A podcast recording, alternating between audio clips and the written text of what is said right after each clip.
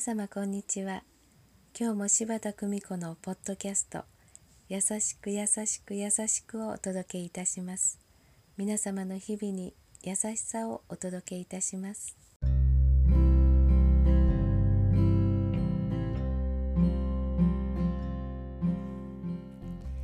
見取り師柴田久美子でございます。私はよく講演会の壇上から降り皆様のもとに行くと「柴田さんって小さいですね」と多くの方から声をかけられます。若い頃は小さいことがとてもコンプレックスでした。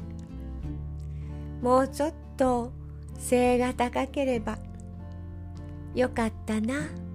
そんな風に思っていました。でも今は変えられないことに悔やむことはありません。私の未来そして表情笑顔私自身で変えられるものを変えていく。その楽しみに気がつきました。変えられるものに目を向けて明るく生きる。それが優しさだと。優しく優しく優しく。自分自身にも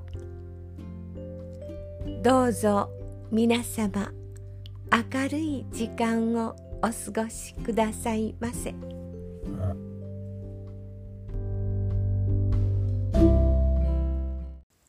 お聞きいただきありがとうございました柴田久美子のポッドキャストぜひ次回もお楽しみに。